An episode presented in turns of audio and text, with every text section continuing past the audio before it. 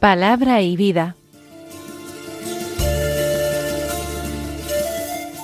Con el Padre Manuel Horta desde Sevilla.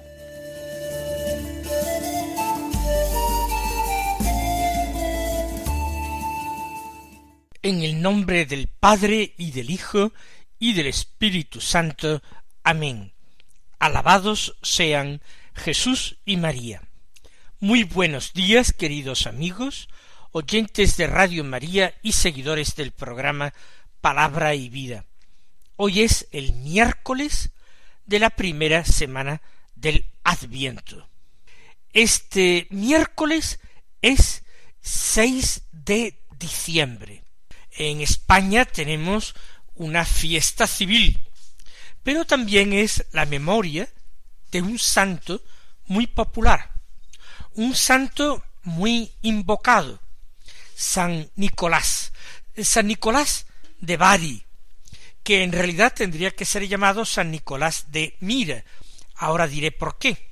San Nicolás de Bari nació en alguna ciudad del Asia Menor, lo que ahora es Turquía, probablemente en Pátara, y fue hijo de una familia acomodada, cuyos padres murieron pronto y él siendo hijo único heredó la fortuna de sus padres. Vivió en la casa familiar como un asceta. No se hizo monje, entre otras cosas, porque en aquella iglesia no existía el monacato, pero vivió en su casa hasta que optó por ser eh, ordenado sacerdote. Posteriormente fue elegido obispo de Mira, no lejos de Pátara, también allí en Turquía, en la región de Licia. No sabemos gran cosa de él, se le atribuyen milagros espectaculares, algunos de los cuales los realizó durante su vida y muchos otros los realizó después de su muerte. En el siglo eh, décimo y undécimo, ante el empuje del, del Islam, sus restos fueron llevados a Europa y concretamente a la ciudad de Bari en Italia. Allí se veneran actualmente. De su tumba, durante muchísimos años, brotó un líquido de color blanco que le llamaron mana, que obraba milagros y obró muchísimas curaciones milagrosas. De hecho, es considerado uno de los santos taumaturgos de la Iglesia oriental. Murió, según la tradición, a los sesenta y cinco años, ya en el siglo cuarto de nuestra era. Es posible que participara en el importantísimo concilio de Nicea del año 325 que condenó la herejía de Arrio. Vamos a escuchar la palabra de Dios que se proclama en la liturgia de la misa del día. Y vamos directamente al Evangelio de la misa.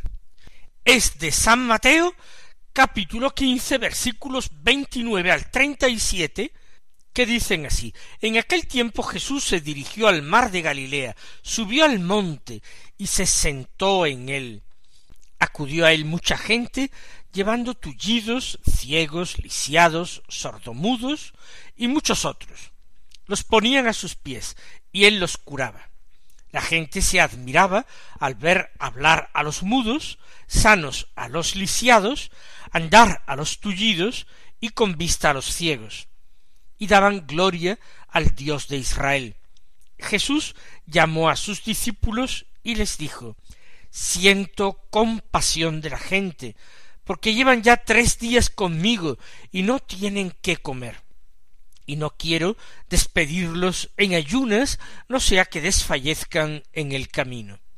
Los discípulos le dijeron ¿De dónde vamos a sacar en un despoblado panes suficientes para saciar a tanta gente. Jesús les dijo ¿Cuántos panes tenéis? Ellos contestaron siete y algunos peces. Él mandó a la gente que se sentara en el suelo, tomó los siete panes y los peces, y pronunció la acción de gracias, los partió y los fue dando a los discípulos, y los discípulos a la gente. Comieron todos hasta saciarse, y recogieron las sobras, siete canastos llenos. El texto comienza con lo que, a mi juicio, es una afirmación sorprendente. ¿Por qué? Porque Jesús escoge como marco de su predicación, de su enseñanza, de sus milagros, un monte. Él va hacia el mar de Galilea y subió al monte. Y allí, al monte, acude mucha gente. Y dice que llevan tullidos, ciegos, lisiados, sordomudos y otros, los cuales los ponen a los pies del Señor y Él los cura. Nos podríamos preguntar si no hubiera sido muy mucho más sencillo que el Señor se quedara en el llano, en la llanura, en vez de subir al monte, conociendo el Señor tantos necesitados que iban en aquella multitud, esos enfermos que son nombrados como tullidos, lisiados, ciegos y también sordomudos. Y lo primero que se nos ocurre decir es que el Señor exige siempre a aquellos a los que Él desea curar, les exige una colaboración, un esfuerzo. No es que el Señor cobre un precio. ¿De qué le sirve al Señor ese esfuerzo nuestro, esas lágrimas nuestras o ese sudor nuestro? ¿Qué podemos darle nosotros a cambio de sus favores? Todo es gracia, todo es regalo, todo es don inmerecido. Pero ese don y esa gracia no la suele conceder el Señor, sino a quienes la acogen vaciándose totalmente de sí mismos, aparcando a un lado un camino de triunfo, de éxitos, un camino de facilidad. Quienes aceptan entrar confiados en su palabra, en un camino áspero, empinado, un camino que implica el vencimiento, la negación de sí mismos.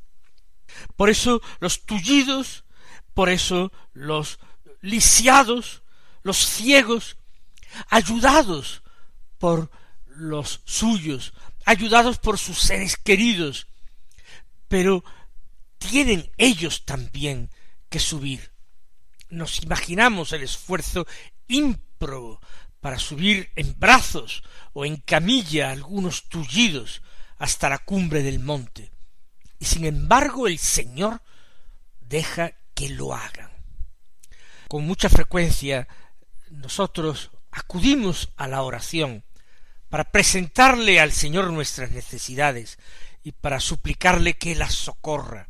Y a veces quedamos desconcertados porque algo que nos parece bueno y útil y que es voluntad de Dios sin lugar a dudas y que lo pedimos con perseverancia después de mucho tiempo, no entendemos por qué el Señor nos sigue negando ese don, esa victoria o esa virtud. Y lo hace porque quizás no aceptamos poner de nuestra parte el esfuerzo necesario y humanamente posible para colaborar con la gracia de Dios. Pero volvamos de nuevo a la cumbre del monte donde el Señor se encuentra rodeado de mucha gente. Él está sentado. Es la postura propia de quien enseña, de quien es maestro. Está sentado y a sus pies colocan los enfermos, estos lisiados, y él los cura. Y la admiración llena a la gente. La gente se admiraba al ver hablar a los mudos, sanos a los lisiados, andar a los tullidos y con vista a los ciegos, y daban gloria al Dios de Israel. La admiración es algo positivo, es algo bueno, es la reacción propia del hombre cuando se enfrenta con algo que le sobrepasa, algo sobre lo que no puede dar una explicación puramente eh, racional, puramente lógica. En la acción de Jesús hay algo que desborda lo que la gente puede entender y aceptar. Ven cosas admirables, maravillosas. Y todo lo que Jesús hace está bien, está muy bien.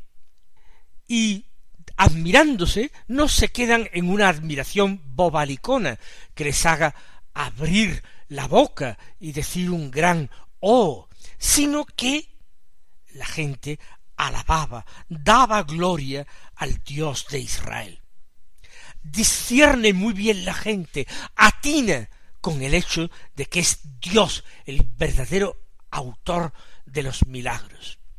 Dios que está actuando, y esto lo sabemos y lo creemos nosotros mucho mejor ahora, Dios que está actuando por medio de su Hijo único Jesucristo, que es su enviado al mundo, que es su Mesías, el que tiene que proclamar la salvación a los pobres y la liberación, a los oprimidos y a los afligidos el consuelo.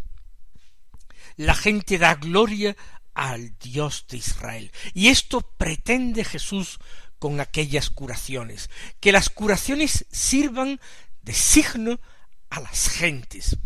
Por una parte, signo de lo que Dios quiere, de lo que es la voluntad de Dios. Y lo que Dios quiere es la vida del hombre, es la felicidad del hombre. Y Dios puede devolvérsela.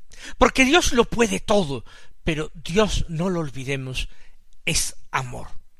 Por tanto, su querer, su voluntad está indisolublemente unida a su amor, a su misericordia y a su compasión hacia el hombre que sufre. Los hombres dan gloria a Dios porque reconocen en la acción de Jesús algo del rostro de Dios. Y continúa el texto diciendo que Jesús en ese momento llamó a sus discípulos para hacerles una pregunta que entrañaba una prueba, un examen profundo de actitudes les dijo siento compasión de la gente porque llevan ya tres días conmigo y no tienen qué comer. Y no quiero despedirlos en ayunas, no sea que desfallezcan en el camino. Este episodio de la multiplicación de los panes y de los peces es relatado en los cuatro evangelios, no solamente en los sinópticos, Mateo, Marcos, Lucas, sino incluso en el Evangelio de Juan. Nosotros lo hemos escuchado en el primer Evangelio de Mateo, y hay pequeñas diferencias con los otros relatos. Aquí quien aporta aquellos panes y aquellos peces no es un muchacho o un muchachito que se encontrara en aquella multitud. Son los discípulos quienes traen el pan y los peces y no sabemos si eran ellos quienes los llevaban consigo o ellos quienes lo han obtenido de otra persona porque han tratado de pedir para que el Señor no pasara hambre. Pero Jesús manifiesta que su corazón está afligido por la necesidad de la gente. Siento compasión de la gente.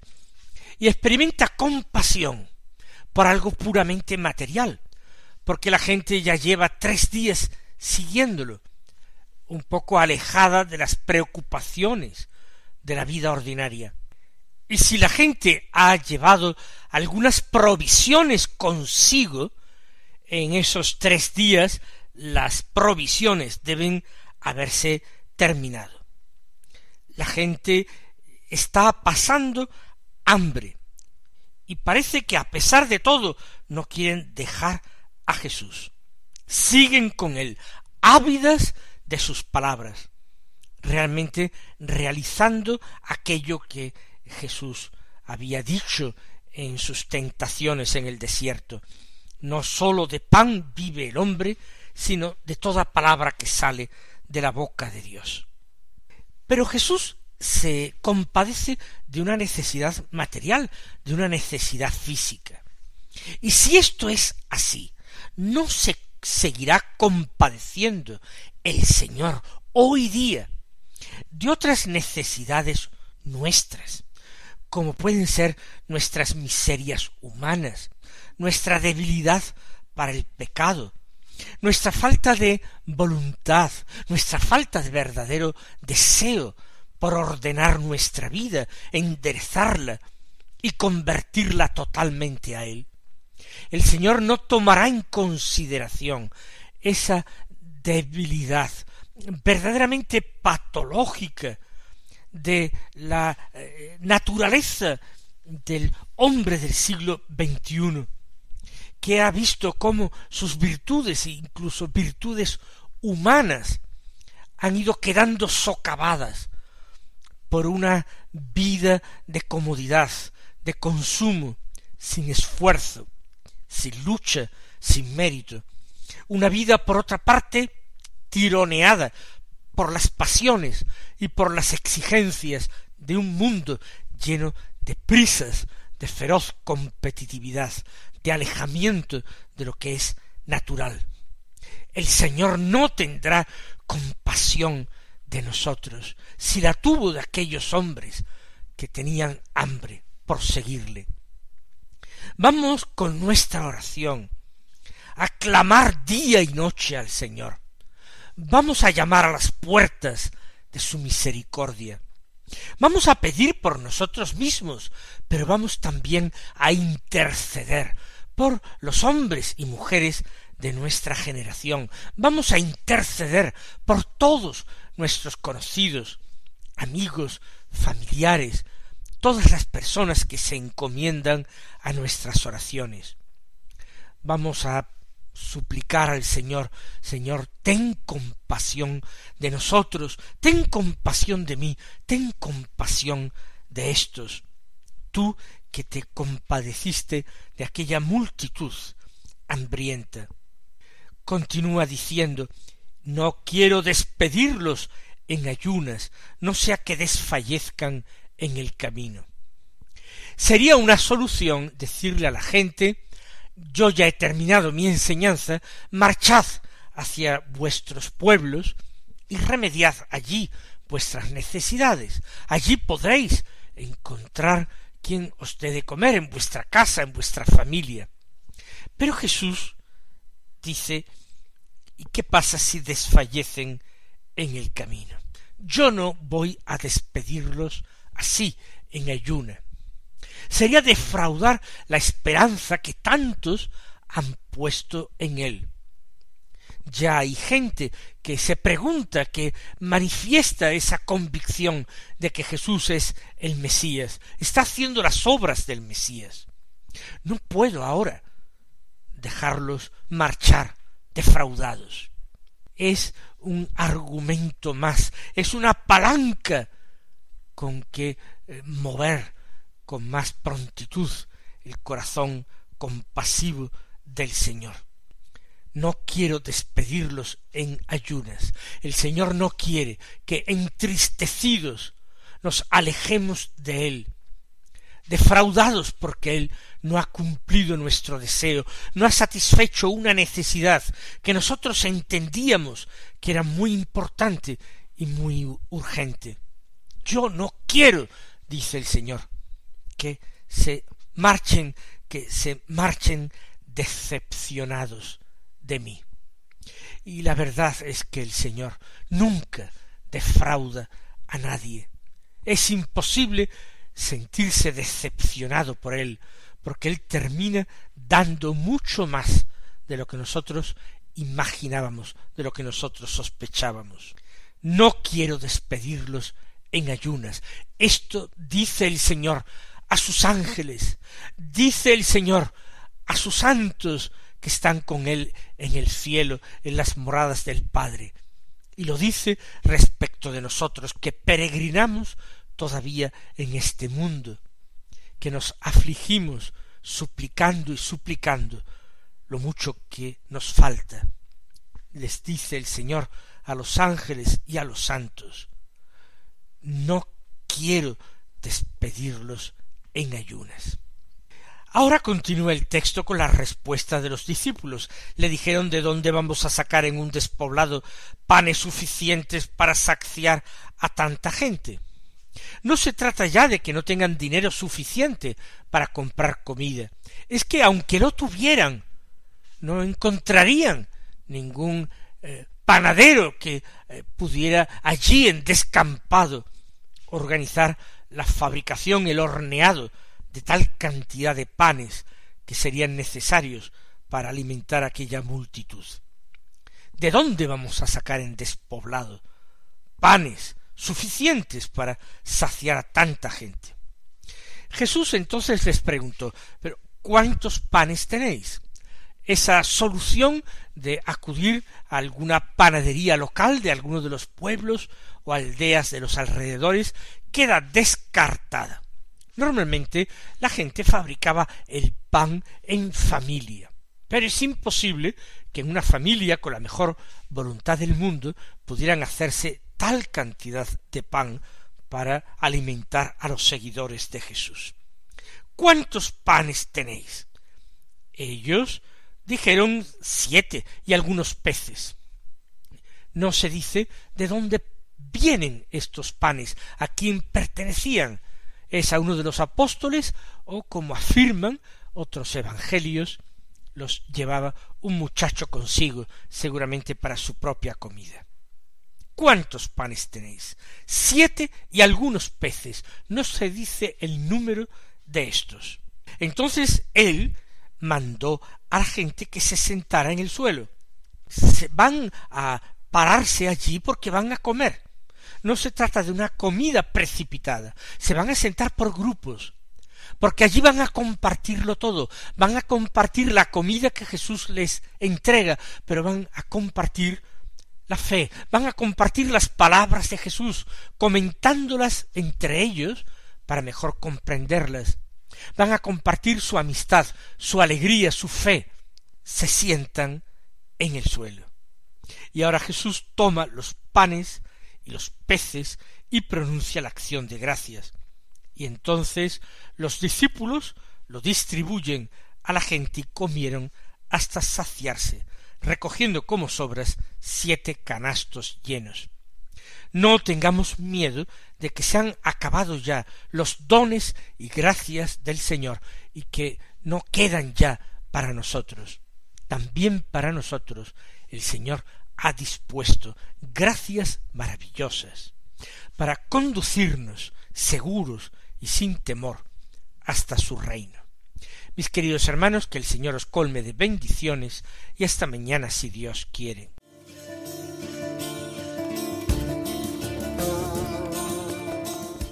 Han escuchado en Radio María Palabra y Vida, un programa que dirige el Padre Manuel.